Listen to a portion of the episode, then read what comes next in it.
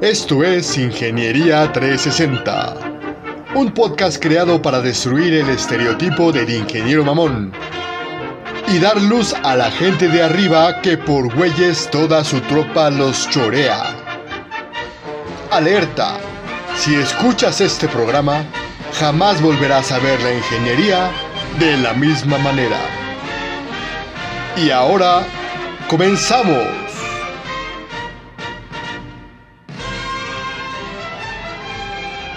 Hola, ¿cómo están amigos? Les habla su valedor y camarada El Richie, dándoles la bienvenida de nueva cuenta a este su podcast de ingeniería irreverente. No estamos hablando de otro programa más que de Ingeniería 360. El día de hoy la Master nos va a dar una pequeña charla de las 5 Cs en el trabajo en equipo. Por ejemplo, en la sentencia Cuídate de los cabrones culeros que te cogen o culean en el trabajo, se tienen 5 Cs que bien definen lo que pasa en el trabajo. Pero bueno, para más juegos de palabras con respecto a este tópico, los dejo primeramente con el negro. Por favor, mi negro, saluda. Hola, ¿cómo están? Bienvenidos a este su programa Ingeniería 360.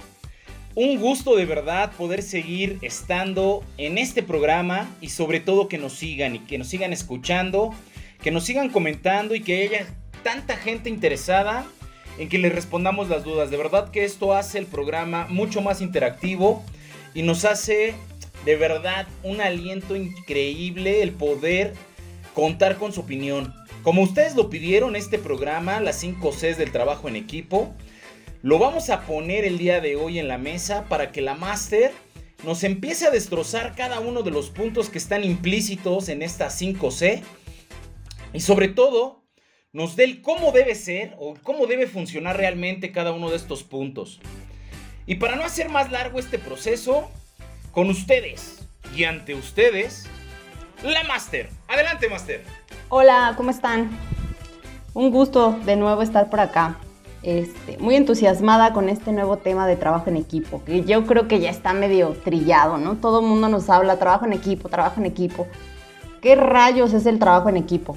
Eh, justo este tema de las 5 Cs que nos pueden ayudar a facilitar un poco cómo podemos trabajar en equipo, ¿no? ¿Cuál sería primero la definición de trabajo en equipo? Que sería un grupo de personas trabajando en conjunto, realizando actividades que permiten alcanzar objetivos. Esto lo vemos desde la escuela, ¿no? Cuando nos ponen a hacer un trabajo con distintos compañeros, con el que me cae mal, con el que me cae chido, con el que no hace nada, con el que se la pasa comiendo, con el que nada más se presenta a la exposición. Lo mismo pasa en el trabajo, pero eh, la diferencia de la escuela, bueno, la escuela es una calificación, en el trabajo es tu puesto, el que puede correr riesgo si no tienes un adecuado trabajo con, con tus compañeros, ¿no? Eh, las 5 Cs las fundó o las mencionó Tom Peters, que es, muy conocido por, eh, que es especialista en gestión empresarial. Él se encarga de, de visualizar empresas, cómo trabajan y ver cómo es una buena funcionalidad. Entonces sus libros se basan en eso. Y justo las 5 Cs vienen de la observación de equipos de alto rendimiento. ¿no? ¿Qué es lo que hacen los equipos de alto rendimiento y qué fue lo que rescató Peters sobre este tema? La primera C tiene que ver con el compromiso, que es una de las eh, partes fundamentales para lograr alcanzar objetivos. El compromiso de qué te toca hacer a ti primero, ¿no? Dedicarle tiempo, respetar el trabajo de los otros y también hacer valer tu trabajo, ¿no? Comprométete con lo que te toca hacer. Si se rompe esta primera C, ya valemos para todas las demás, si no nos comprometemos con el equipo.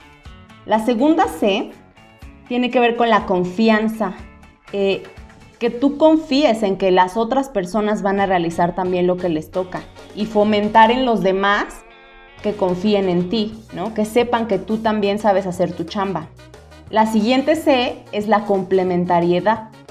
Y esto tiene que ver con que cada quien haga lo que sabe hacer y va a ayudar muchísimo a no repetir trabajo a poder alcanzar los objetivos más rápido. Siempre hay alguien que a lo mejor es un buenazo en Excel y él se encarga de hacer las gráficas. A lo mejor hay alguien que se encarga de, eh, es muy bueno negociando, ¿no? Y él se va a encargar de ir a solicitar las, los presupuestos o las cosas. Y ahí va a haber alguien que a lo mejor va a poder liderar mejor el equipo. Entonces, el saber dejar hacer a cada uno lo que mejor sabe hacer. La siguiente C es la coordinación. La coordinación es fundamental porque hay pasos que no te puedes saltar. Primero va el 1, luego va el 2, no puedes hacerlo al revés. Entonces, organizar las tareas en tiempos y para lograr los alcances, el alcance de objetivos, ¿no? Poner fechas, entregables, quién va primero, quién va después.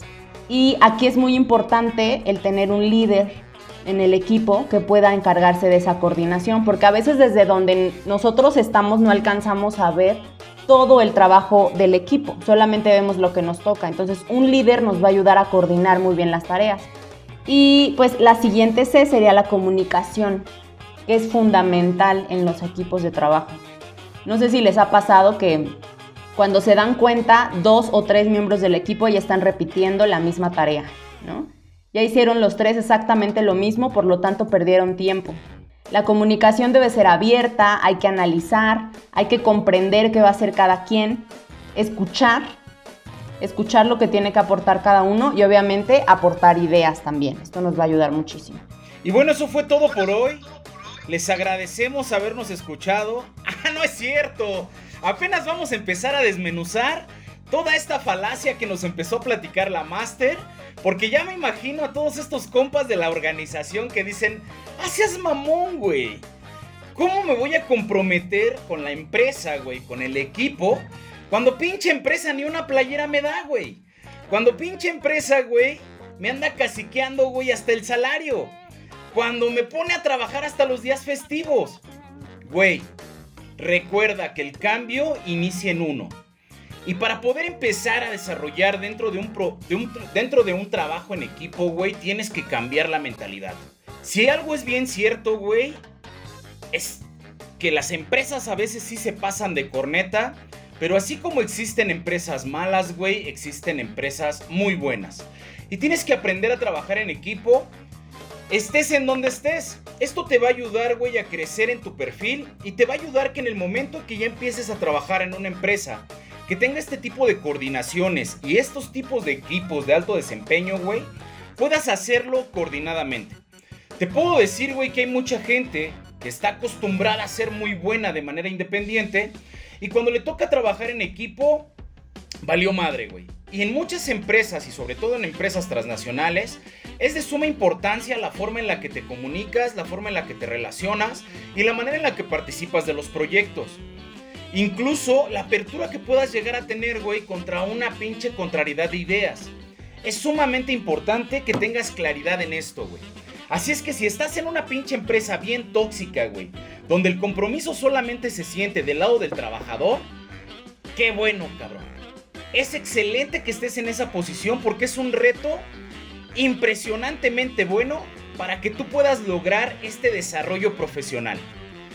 Voy a retomar un poquito acerca de los puntos que dijo la Master en el orden en que los comentó. Ya hablamos un poquito del compromiso, depende de ti, güey. Recuerda que nadie te va a ir a levantar de tu casa, güey. Tú escogiste el trabajo donde estás. Haz lo mejor que puedas en todo lo que hagas, cabrón. Esto te define a ti como persona y como profesionista. Nada tiene que ver la empresa, güey. La empresa está formada por las personas que la, con, que la conforman, güey. No por individuos, güey. Segundo punto, güey, la confianza. Ya sé que este pedo está bien cabrón, ¿no? O sea, yo sé, güey, que siempre llego, trabajo, güey, doy lo mejor de mí. Pero al final siempre hay gente, güey, que está fallando dentro de los trabajos, güey. Y que de alguna manera, güey, me dejan solo en este proceso de creación o desarrollo dentro de la propia empresa. Es bien importante, güey, que también la confianza empiece en ti tanto para poder hacer tu trabajo como para poder comunicar. Por eso hablaban al final del punto de, comunicación, güey. Tiene que haber un proceso abierto donde puedas hablar y expresar claramente por qué está corriendo riesgo la actividad. O sea, el trabajo en equipo también depende de eso, güey, de la honestidad de poder decir que algo va a fallar porque algo estamos dejando de hacer. Lo que te puedo recomendar en este tipo de procesos es que vayas directo al problema. No te enfoques en las personas, güey. Cuando empiezas a enfocarte en las personas y empiezas a hablar de que alguien dejó de hacer algo, esto se vuelve agresivo, güey, se vuelve totalmente conflictivo y vas a empezar a cerrarte puertas dentro de la propia empresa. Trata de enfocarte al problema. El problema es que no tengo esta información y dependo de ella para poder realizar o terminar la actividad que se me asignó. En la parte 3 de complementariedad, tienes que tener muy claro, güey, que todos los sistemas son interdependientes, güey. Y que muchas veces, aunque tú tienes un punto de vista válido, puede darse el caso, güey, que no necesariamente tu punto de vista sea lo mejor para poder ejecutar el proyecto, güey. Debes de tomar en cuenta la percepción y la visión de todas las personas que integran el equipo e incluso las limitaciones que pueda llegar a tener la empresa. Ya lo platicábamos en algún momento, si los goles son demasiado altos, solamente les va a generar una sensación de frustración y claramente no van a poder lograr lo que están pretendiendo. Es importante que sean realistas en estos puntos y puedan hacer las cosas en torno a su realidad. O sea, si estás, güey, en la planta baja, no pretendas llegar al décimo piso de un salto, güey. Ponte escalones, planéalo correctamente, segmenten las actividades, dividan los objetivos y ténganse paciencia. Sobre todo, güey, si no están acostumbrados a trabajar en equipo, es de suma importancia que sepan que lo más que va a pasar, güey, es que van a fracasar. Y esto es excelente, güey, porque el fracaso es el punto de partida para el éxito. Tienes que tener claridad de por qué fracasaron, tienes este proceso de lecciones aprendidas donde de alguna manera, güey, vas a empezar a analizar por qué las cosas no se dieron. Y puede ser que mucho sea por el primer punto, compromiso. Y bien lo dijo la Master, si esto no está pasando, pues no va a pasar todo lo demás. El siguiente, el siguiente punto, que es la parte de la coordinación, tiene un proceso de planeación implícita, en donde las actividades que están generadas para poder realizar el gol o el objetivo que tienen en mente, deben de estar o deben de cumplir con cuatro puntos específicos. El primer punto es la dependencia, o sea, qué actividades dependen de qué actividades para poder seguir adelante con el proceso. La segunda son las fechas de entrega. Es bien importante, güey, que no te empieces a desesperar en el cumplimiento de las actividades. Es más fácil, güey, que seas una persona proactiva y veas la forma en la que puedes ayudar a que estés criticando juzgando todo el tiempo lo que está dejando de hacer el que tienes al lado. No sabes, güey, cuándo tú te vas a tropezar o cuándo tú te vas a atorar con algún punto. Por eso es tan importante, güey, que dentro de este proceso exista incluso este proceso de confianza de decir cómo te ayudo, güey, o cómo me ayudas, cabrón. Estos procesos dan mucho éxito a muchas empresas. Y el último punto, la comunicación. Güey, es bien importante que tengan claridad dentro de este punto de lo que no se está dando. ¿Sale? De poder hablar abiertamente tanto lo que se logró como lo que no se logró. La pregunta del por qué es sumamente importante. ¿Por qué se logró y por qué no se logró? Ambas son una experiencia importante para la empresa y ambas te van a dejar demasiada información para poder tener mejores trabajos en equipo. Pero antes de seguir con el tema y poder insistir en el deber ser del trabajo en equipo, por favor, mi Richie, danos uno de esos pinches ejemplos sangrientos, güey, de estas empresas que no valen madre y que una y otra vez, güey, echan a perder cada uno de sus proyectos, güey. En este momento, ya que lo está pidiendo el negro, me voy a sacar de la chistera, un ejemplo recién salió del horno, güey. Resulta que en cierta empresa de troquelados llamada Troquelados La Mamadé, es porque ya lo compraron unos franceses, cambió de nombre. Cambió de nombre, pero las mamadas son las mismas, güey. Resulta que cierto pinche ingeniero de proyecto que labora, laboraba o... No puedo decir los nombres y no puedo decir exactamente cómo porque el negro me censura, güey, pero resulta que este super ingeniero tenía su primer proyecto completamente para él, de una automotriz. Una de autopartes de automotrices que surte a la armadora final. Por fin a este cabrón le tuvieron la confianza, ¿sabes qué, mi rey? Sí, órale, güey, aquí tienes tu proyectito. Chingale. Pues este cabrón con todas las ansias, con todas las ganas del mundo, pero sin capacitación, pero sin amigos que le ayuden, pero sin un jefe que lo respalde, y además este cabrón que es un tanto mm, orgulloso, pues se hizo la tormenta perfecta de un pinche mal proyecto. ¿Cómo sabes cuando estás en una pinche situación donde no hay trabajo en equipo, donde cada quien trabaja para sí y le vale madre tanto la organización como sus compañeros lejanos o cercanos? Cuando el cliente te está ensartando de manera tan fea y contundente y absolutamente nadie se acerca ni a regalarte un lubricante, cabrón. Te están corriendo en seco, cabrón. Te están destruyendo completamente el cliente y nadie te ayuda para nada. ¿Y qué fue lo que le pasó a este cabrón? Cuando se diseña un troquel, el proveedor normalmente manda los diseños. Este cabrón no es experto en troqueles, se los pasó a su jefe. A su jefe que teóricamente es muy bueno diseñando troqueles.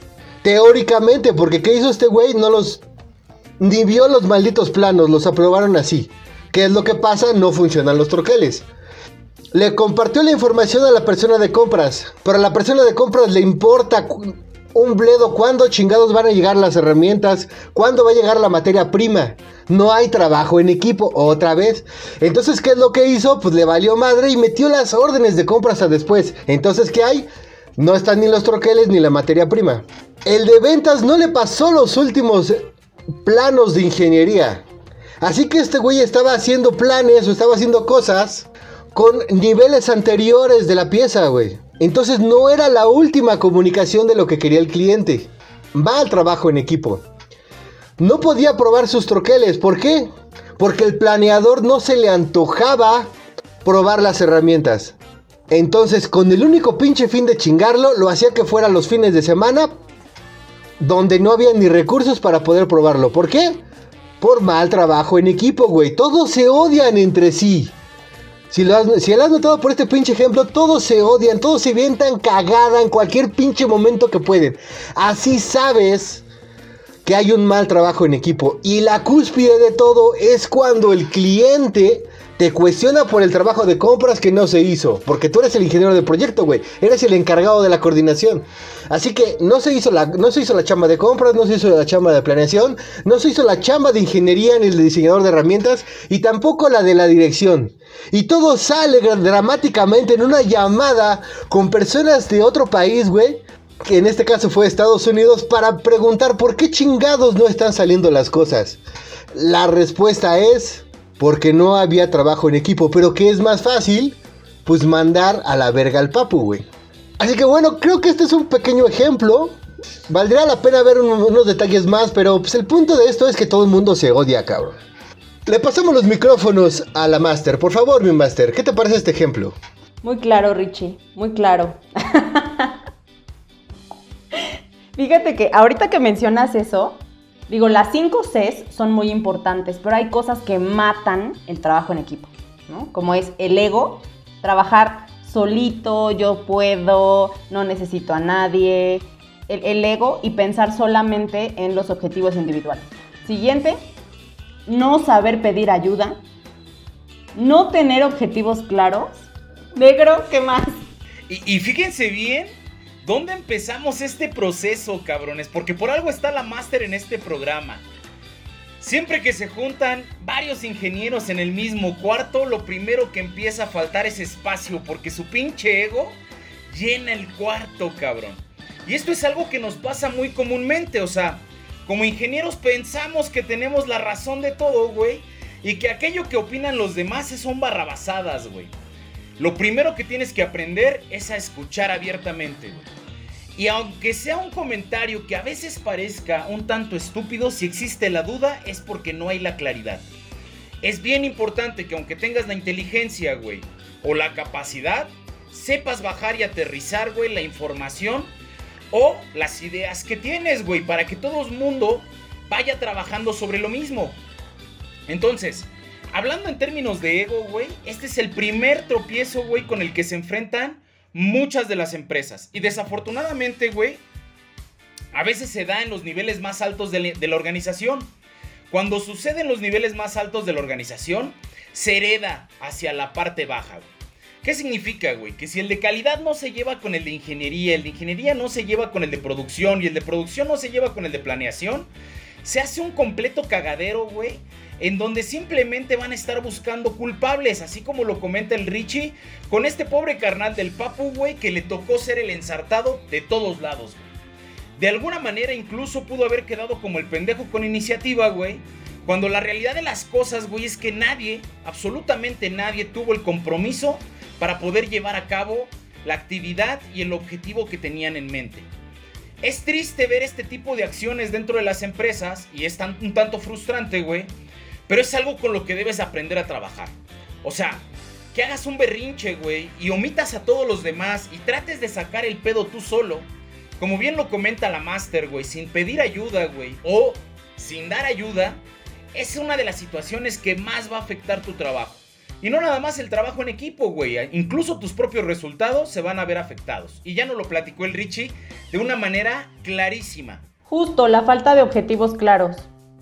Tú puedes tener muy claro lo que quieres hacer, pero si no lo comunicas a las demás personas que forman parte del equipo o de las que requieres apoyo, a ellos también les va a valer gorro lo que tienes que hacer. Entonces, hay que tener mucha humildad, mucha comunicación, mucho apoyo, mucha apertura para que el trabajo en equipo funcione realmente. Y voy a aprovechar este espacio para hacer mi comercialote, cabrón. Recuerden que tenemos un curso de diseño de objetivos, el cual está en Udemy y lo da un servidor. Les voy a poner la liga en nuestras diferentes páginas para que puedan, los que estén interesados, darse una idea de cómo se debe de plantear un objetivo y cómo es que empezamos a trazar toda esta parte del trabajo en equipo. O sea, siempre debe de existir un objetivo y este debe de ser claro. Voy a utilizar una observación que dijo la máster, que la mayoría de los líderes son culeros. Y yo voy a poner un ejemplo. Era cierto director de operaciones, de origen inglés. ¿Por qué le estoy diciendo de origen inglés? Porque como mexicanos, argentinos, colombianos, lo que sea, tenemos mucho en la mente de que gente de Europa, gente de allá, son superiores a lo que hacemos, güey. El latinoamericano tiene mucho de eso. No mames, de ese lado son dioses, güey. Cuando la verdad hay, hay pendejos, hay estúpidos en todo el mundo. Y este estúpido me tocó trabajar con él. Entonces sucede que este idiota no tenía ninguna de las Cs, no tenía el único compromiso era con él mismo. No era no sabía coordinar, no era un verdadero líder.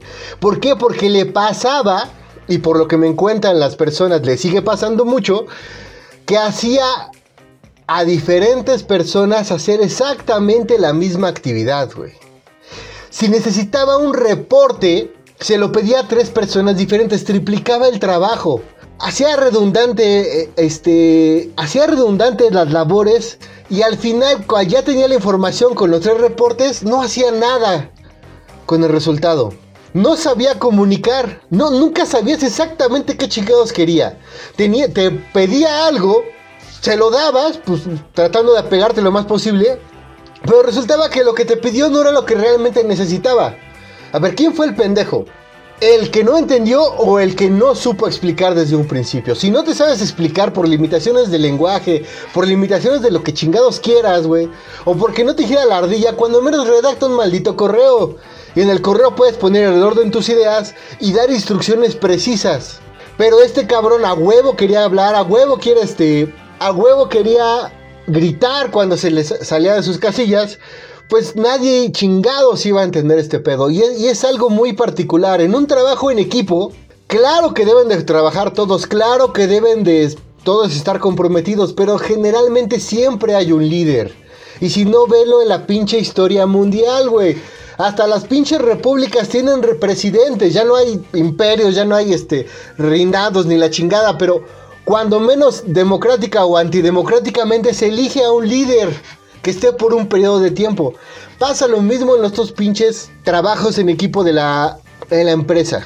Pero bueno, mi máster, ¿cómo ves? ¿Cómo ves? ¿Qué puedes comentar de este pinche liderazgo piñatero? Fíjate que me llama mucho la atención porque el trabajo en equipo es como lo básico, básico. existen los equipos de alto desempeño, que en esos el líder puede ser cualquiera, dependiendo del proyecto. Eso está mucho más padre, porque todos se complementan y el que sabe más y conoce las estructuras va a ser líder en algún momento de su proyecto. Entonces, estamos tan acostumbrados a tener un solo líder, por ejemplo, un gerente, un director, que a veces no sabe, o sea, es la verdad, no saben.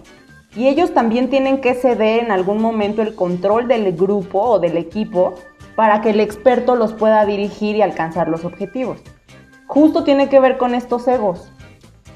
Con yo soy el director, yo soy el gerente, yo pido, yo exijo, aunque no sepa nada. Un equipo de alto rendimiento tiene desempeños excelentes en el tiempo, o sea, son equipos muy funcionales, muy flexibles, con interés en los resultados, responsables, comprometidos, que se comunican, se adaptan y que desarrollan estrategias tanto a nivel administrativo como de negocios. ¿Cómo es que se genera un, equipo de alto, de alto rendimiento? Tiene que ver con sentido de urgencia, con establecer metas, con identificar las necesidades del desempeño, con que el liderazgo justo sea flexible. Entonces, el pensar solo que el trabajo en equipo es, es como importante, estamos muy cortos, es lo mínimo que se espera en los equipos de trabajo. Oye, Master, pero a mí sí me sale una pinche duda chingona. ¿Quién debería de ser la persona que empiece a gestionar este tipo de equipos? ¿Quién debería ser o cuál es el papel no nada más de las gerencias, sino también de recursos humanos, en el momento de empezar a definir la gente que ya está habilitada o capacitada para generar o para trabajar en equipo. ¿De qué forma se deben de crear estos grupos? Porque de pronto ya estamos hablando de las características, pero creo que estamos brincando la parte fundamental. Aquella donde todas las empresas que están ahorita piñatas, güey, y todos estos carnales, güey, que están en pañales en todo este proceso, pues dicen, no mames, pues, pero ¿quién lo organiza, güey? ¿Quién lo estructura? ¿Quién traza las ideas? ¿Quién pone las reglas? ¿Quién, ¿Quién pone la forma de funcionar, güey? ¿Y cómo es que se debe de realizar esta actividad? ¿Cuándo es que tengo que levantar la mano realmente? ¿O cuándo es que realmente, güey, tengo que pedir un apoyo adicional? Yo partiría desde el mapeo de tu talento, ¿no? ¿A qué gente tienes en tus áreas? ¿Qué saben hacer? El líder natural, que podría ser el gerente, es el primero que tiene que identificar qué gente tiene, qué saben hacer, cómo funcionan y poder armar estos equipos de trabajo para que realmente se puedan complementar. Porque si pones a los dos más egocéntricos que saben exactamente lo mismo o muy similar en el mismo equipo de trabajo, se van a odiar y nunca van a lograr nada. Necesitas combinar al que sabe mucho de, a lo mejor del proyecto, porque conoce al cliente, con el que sabe mucho de los números, con el que sabe mucho de la materia prima. Y eso es visión que debe de tener el gerente. Si el gerente no tiene esa visión, pues desde ahí estamos mal, ¿no? Ya hemos hablado del problema de los líderes. Y sí, recursos humanos tiene que entrar con metodologías que ayuden a formar equipos de trabajo, con hacer dinámicas de integración, con tener de entrada bien claro cuál es el concepto de trabajo en equipo de la empresa y empezar a buscar que la gente viva ese trabajo en equipo. Hacer dinámicas o actividades que los motive a desarrollarlo mejor y dar seguimiento a los líderes, por supuesto. ¿Y qué pasa con este cambio generacional, güey? Porque aquí estamos hablando incluso de un tipo de trabajo diferente, o sea, por ahí teníamos en algún momento, por este tipo de, generaciones, el de yo soy tu jefe y se hace lo que yo digo. Y entonces este líder carnicero, güey, que simplemente te traza un gol inalcanzable, da por hecho que tienes que alcanzarlo, güey. ¿Cómo es que hacemos este pase a la nueva organización, güey? A la nueva cultura, a la nueva, al nuevo proceso de funcionalidad integral dentro de la empresa, güey. ¿Cómo es que podemos empezar a trabajar con estos líderes? Porque al final, pues su experiencia tampoco es desperdiciable. ¿Cómo es que podemos empezar a, capacitar a estas personas para poder desarrollar otro trabajo? O meter a una persona que no necesariamente sea un gerente para que lidere los, los trabajos en equipo. Pues yo le voy a las metodologías específicas, a que haya eh, proyectos, líderes de proyectos. Hoy por hoy también ya tenemos un montón de plataformas donde hay una persona que debe de encargarse de darle seguimiento a, ciertas tareas, cada quien aporta, Eh, ya hay como estructuras muy armadas que ayudan a que se puedan este, ser, a que puedan ser más funcionales los, los equipos de trabajo. En este tema de las generaciones, eh, lo importante es rescatar la experiencia y el conocimiento de todos. O sea, una persona que es generación eh, baby boomer, por ejemplo, ¿no? Que tienen 30 años de experiencia. Por supuesto que tiene mucho que aportar.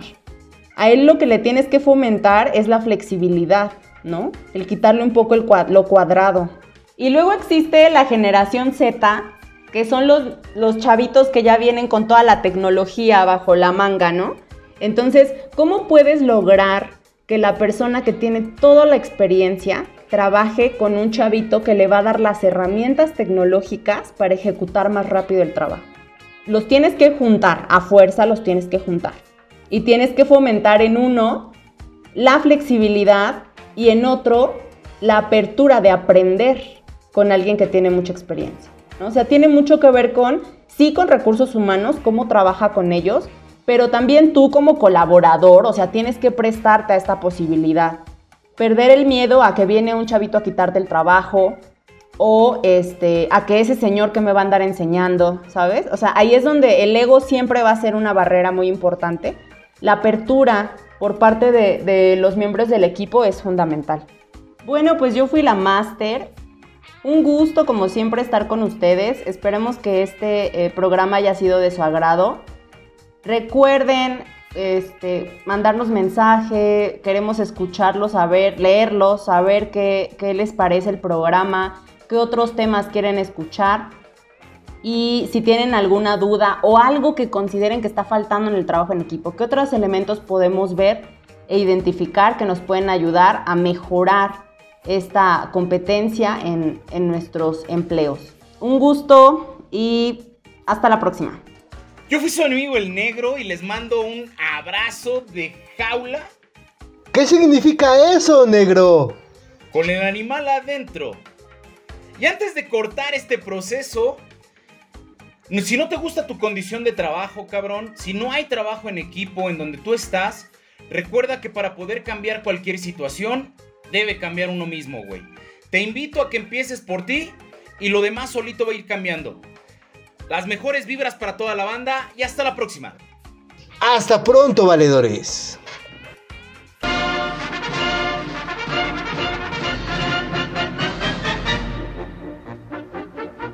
Esto fue una producción de Ingeniería 360. Y recuerda, si ves a cinco compas pateando un gerente, tú puedes ser el sexto. Hasta la próxima.